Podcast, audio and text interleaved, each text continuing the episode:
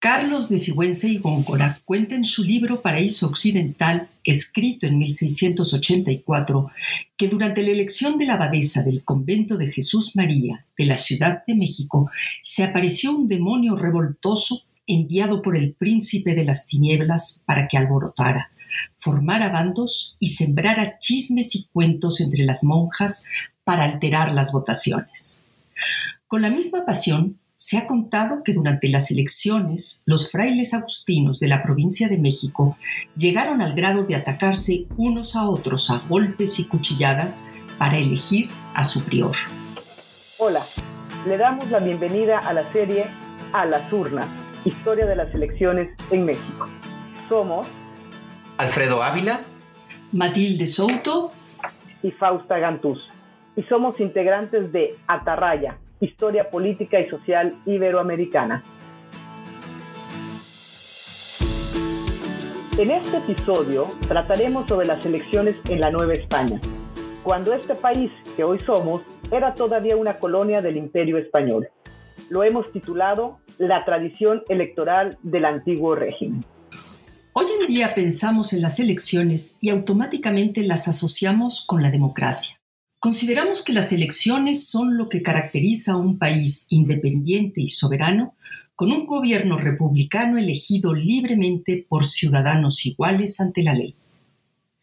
Quizá resulta difícil pensar en elecciones durante la época colonial, cuando este país era parte de la monarquía que encabezaba el imperio español y cuando sus habitantes eran súbditos del rey de España. Pero lo cierto es que las votaciones, como un mecanismo para seleccionar autoridades, existieron en la Nueva España de manera regular y sistemática desde el siglo XVI. No eran elecciones iguales a las que se hacen hoy en día, pues desde luego no se elegía al rey de España, pero tampoco eran tan distintas. La forma en la que se hacían era muy parecida. En la sociedad de aquella época, entre los siglos XVI y XVIII, los actores políticos eran entidades colectivas. Las personas siempre actuaban en grupos. De hecho, la sociedad funcionaba como un conjunto de comunidades, todas diferentes entre sí, cada una de las cuales tenía sus propios derechos y obligaciones. Las personas, como individuos, no tenían sentido político en sí mismas, sino en la medida en la que formaban parte de un grupo o una corporación. Había muchas de estas comunidades. Todas eran distintas. Actuaban como los órganos de un cuerpo humano. Todas eran necesarias y cada una cumplía una función, pero no eran iguales entre sí. Estos grupos o corporaciones eran los conventos de monjas y frailes, los gremios de artesanos, las cofradías, las universidades, los consulados, los pueblos, villas y ciudades. Cada una de estas comunidades o corporaciones tenía su propio gobierno, sus propias leyes y sus propios tribunales de justicia. Así que la política en la época colonial se desenvolvía por lo menos en dos planos, en el interior de cada una de esas corporaciones para elegir a sus autoridades y fuera de esas comunidades, entre ellas mismas, porque todas ellas, en diferentes escalas, formaban parte del cuerpo político de la monarquía. Entonces, como ahora, las elecciones eran la palestra política por excelencia. En todas y cada una de esas corporaciones, las autoridades ocupaban sus cargos por un tiempo determinado, al cabo del cual eran reemplazadas. La forma usual para seleccionar nuevas autoridades era mediante votaciones, y aunque cada comunidad se regía por sus propias reglas, los procedimientos electorales lo que llamamos la mecánica electoral, eran muy similares en todas. Entonces, eh, Matilde, Alfredo, los procedimientos electorales eran muy semejantes eh, en cuanto a su mecánica las votaciones de, entonces eran parecidas a las actuales, supondríamos, ¿no? A partir de esto que, nos está contando Matilde, aunque desde luego que el sentido y el significado eran muy distintos. ¿Cuál era la mecánica electoral? ¿Quiénes participaban? ¿Cómo participaban? ¿Quiénes las hacían? ¿Cómo se hacían? Porque creo que es un tema apasionante del que en general solemos saber poco. Bueno, mira, entonces como ahora las elecciones seguían básicamente los mismos cinco pasos. En esencia eran cinco pasos que estaban constituidos por una convocatoria, por la movilización política o campaña electoral, por la jornada electoral, es decir, el propio día de las elecciones.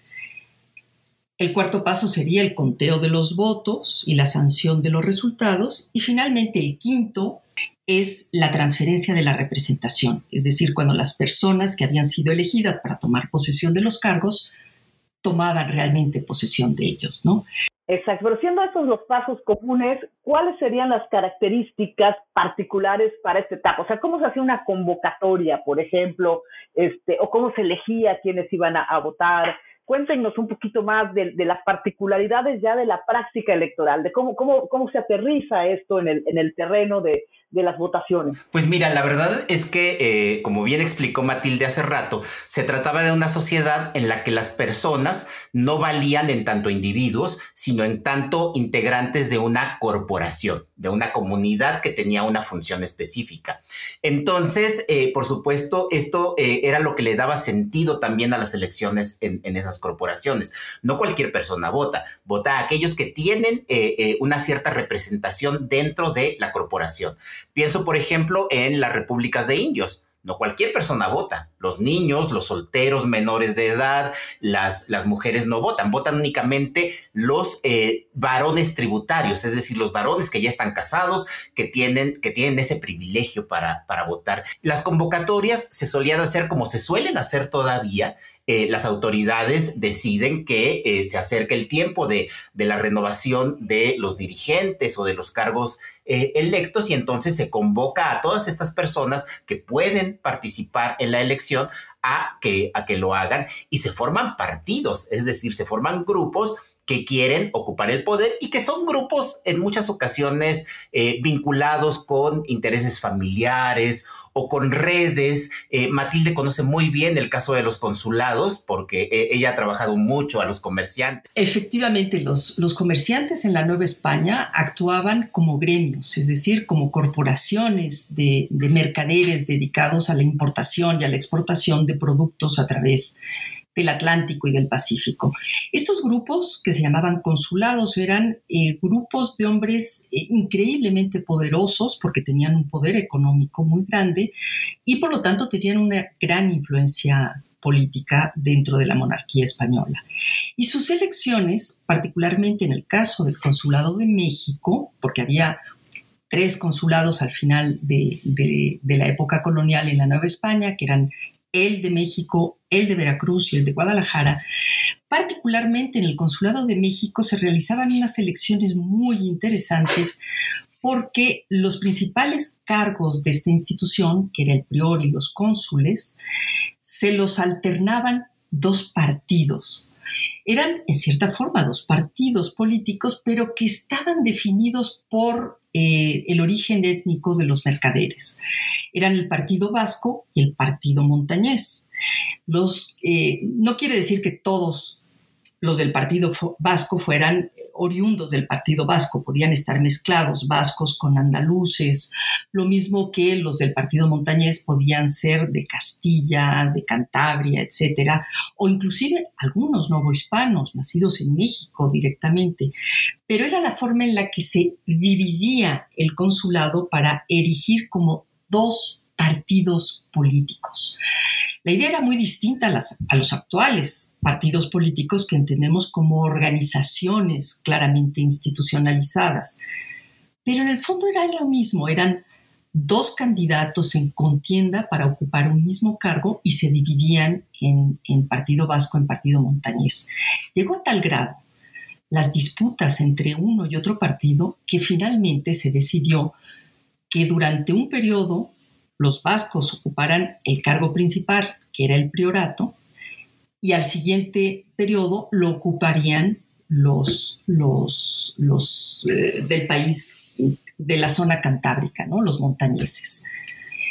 Y algo similar también ocurría en, los conventos, que allí las disputas, como bien sabe Alfredo, eran sobre todo entre los frailes eh, peninsulares y los frailes criollos entre los frailes que eh, habían nacido en España y que eh, en el siglo XVI pues eran la gran mayoría, pero luego, conforme pasa el tiempo, hay muchos eh, criollos, hay mucha gente nacida en Nueva España que ingresa a los conventos y resultaba que también en las elecciones para, pues para el, el, prior o para los cargos de dirigencia, se llaman de manera distinta dependiendo de la orden, se escogía en ocasiones un criollo y luego un peninsular.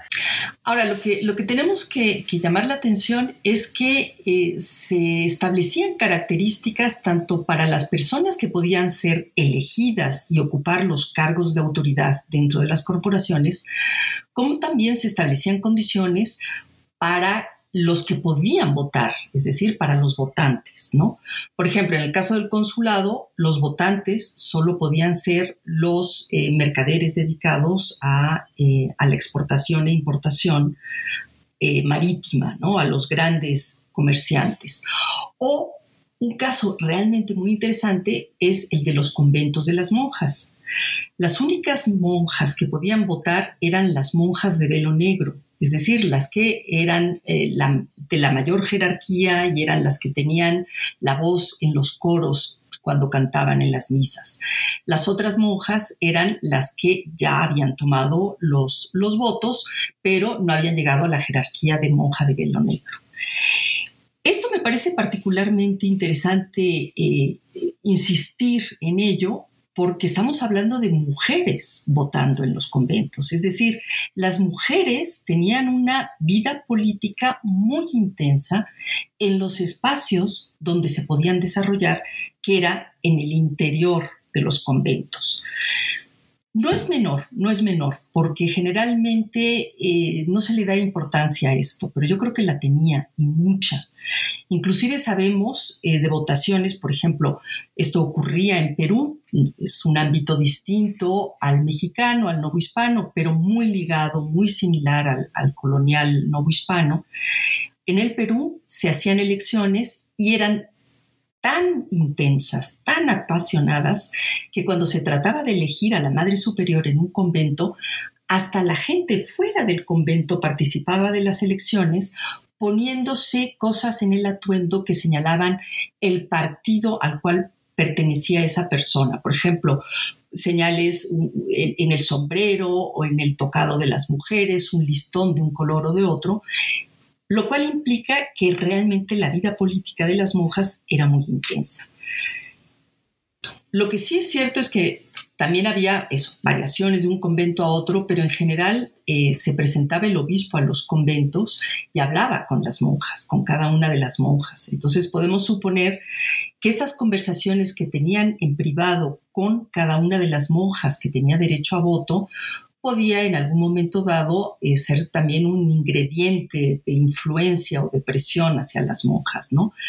Pero eh, sin duda cada una emitía su voto singular y la forma en que lo hicieran, ahí sí, eh, yo creo que variaba de, de, convento a convento, si era escrito o cantado, ¿no? Como, como en otras corporaciones. Perdón, Matilde. Eh, entonces, eh, un cambio fundamental eh, o diferencia fundamental entre esta etapa que ustedes estudian y el siglo XIX sería que, que, el voto en este momento era corporativo y pasó a ser individual. Y que aquí había mayores restricciones y luego pasó a ser universal masculino. Eh, y en, estas, en, este, en este mundo de elecciones que tú nos has descrito maravillosamente en relación con las corporaciones, Matilde, y que creo que el tema de las mujeres es fundamental, eh, porque todos pensaríamos, bueno, al menos yo pensaría que son los, los señores este, frailes o obispos los que deciden quiénes son las mujeres que, que rigen un convento, y resulta que no, que las propias mujeres toman sus, sus decisiones. Pero en todo este, en este eh, asunto de las elecciones, además de las corporaciones, ¿qué pasa, por ejemplo, con el ayuntamiento, Alfredo, Matilde? Hay, hay elecciones, juegan algún papel, que eh, sobre todo con, miras a la, a la, a la cuestión de, de, Cádiz, por ejemplo. ¿Qué pasa con el ayuntamiento?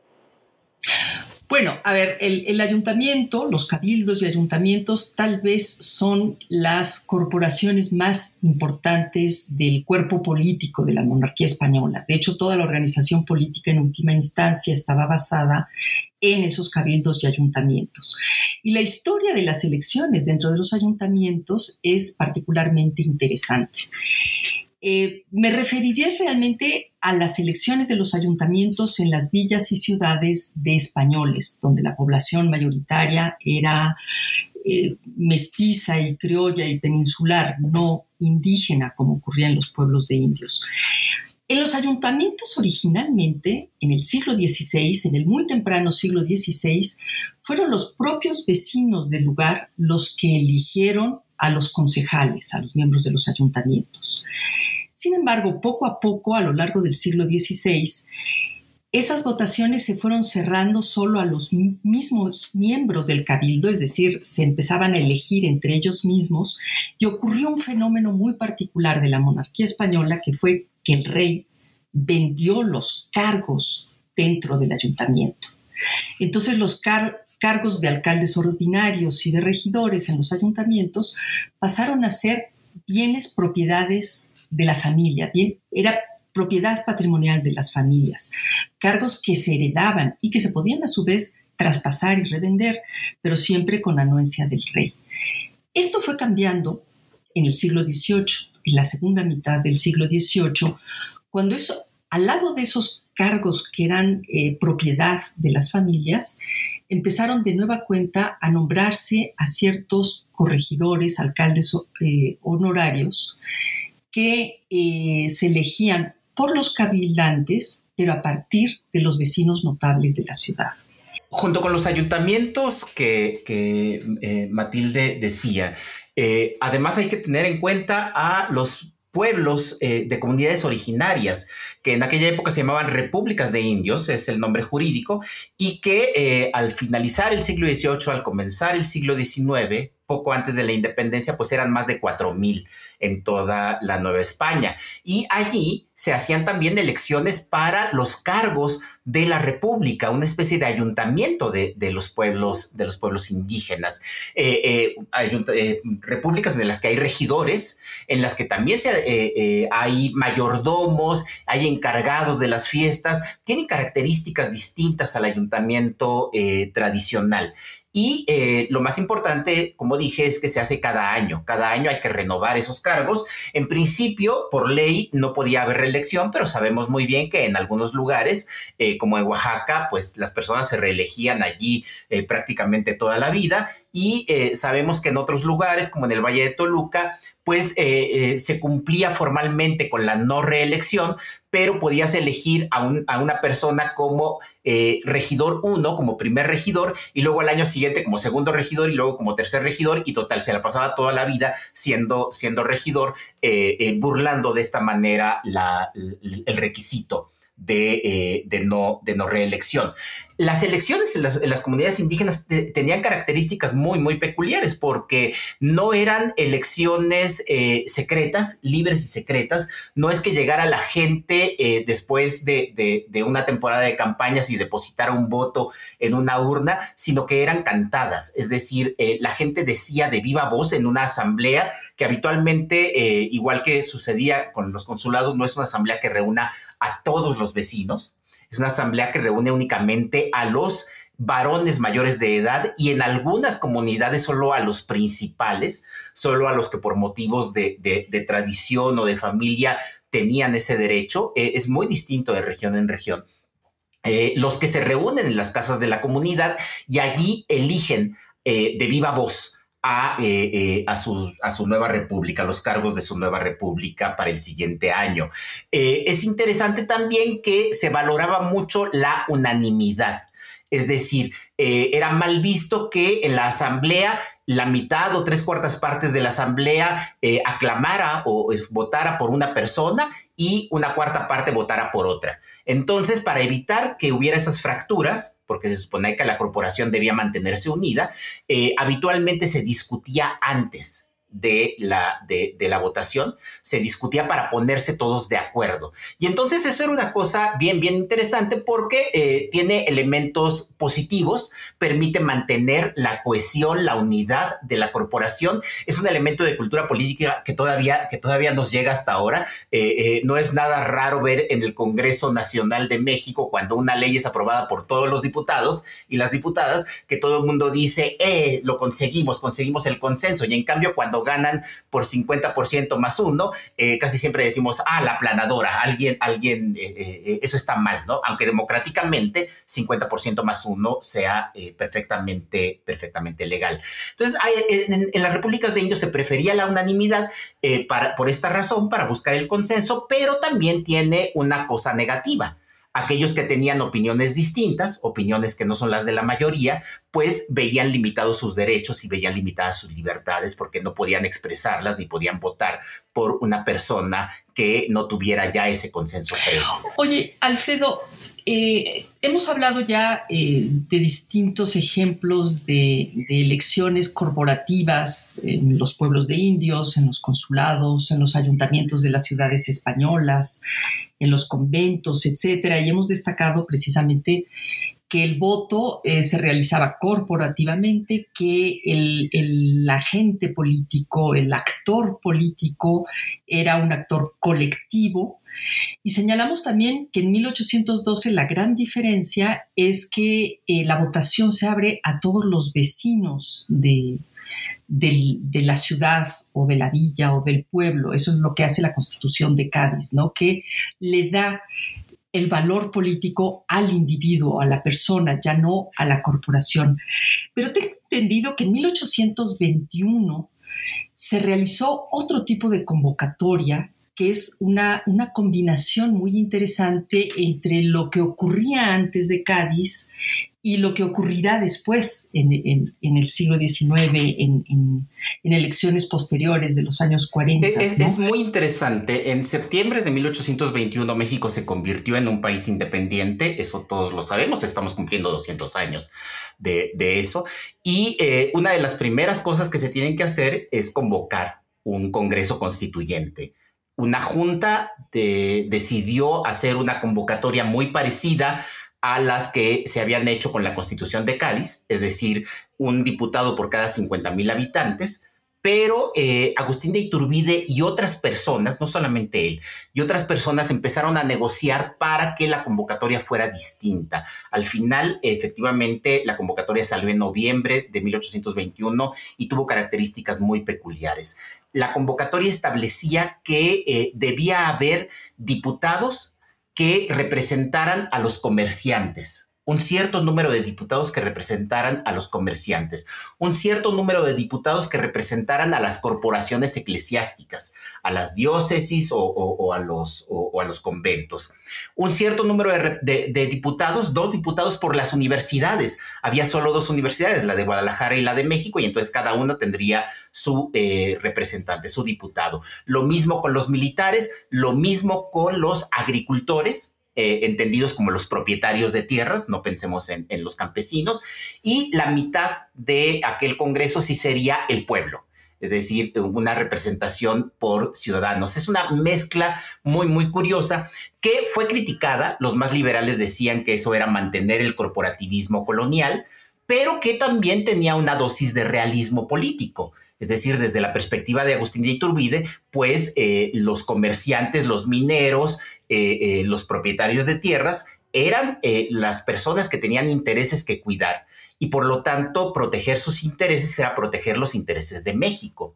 Fíjate que esto es, muy curioso porque aunque ya después de, esa experiencia y de alguna otra que hubo a mediados del siglo XIX, se mantuvo ya el principio de elegir diputados por la ciudadanía sin importar eh, eh, su, su clase o sin importar sus intereses, eh, intereses de grupo o corporativos, todavía en el siglo XX y tal vez en la actualidad Todavía sabemos que hay un grupo de diputados, por ejemplo, que aunque son electos por, por la ciudadanía, representan ciertos intereses. Durante mucho tiempo en México se habló de la telebancada, por ejemplo es decir, eh, diputados eh, con vínculos con las grandes televisoras de México. Y durante buena parte del siglo XX, en los sindicatos, concretamente la, la CTM, la Confederación de Trabajadores de México, también tenía representantes en el Congreso, no electos por la CTM, sino por la ciudadanía, pero vinculados con los intereses de esa corporación. Y lo mismo se puede decir del ejército el ejército, sabemos bien, ya no tiene una participación política constitucional en México, pero siempre hubo militares que fueron electos, incluidos como candidatos eh, eh, para, entrar, para entrar al Congreso. Entonces, eh, aunque aquella, aquella vieja convocatoria de 1821 parecía muy extraña, pues la verdad es que tenía un sentido que todavía en México se mantuvo durante mucho tiempo.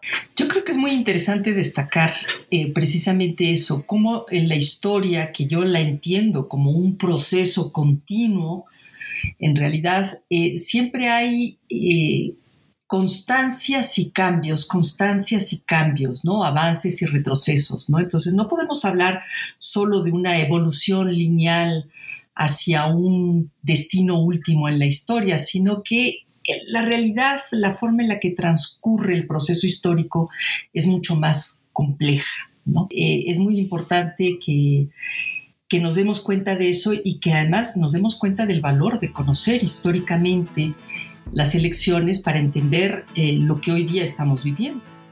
Bien, la semana siguiente vamos a hablar de las elecciones constitucionales ya en el México independiente, eh, en parte también un poco con la constitución de Cádiz de 1812, que estuvo vigente acá, y los, las aperturas y los cierres que hubo eh, durante buena parte del siglo XIX en, en México. muchas gracias por escucharnos. Esto fue A las Urnas historia de las elecciones en México. No olviden visitar la página eh, web atarrayahistoria.com y blogatarraya.com donde eh, podrán escuchar estos podcasts. Gracias Matilde, gracias Alfredo. Gracias Fausta, hasta luego.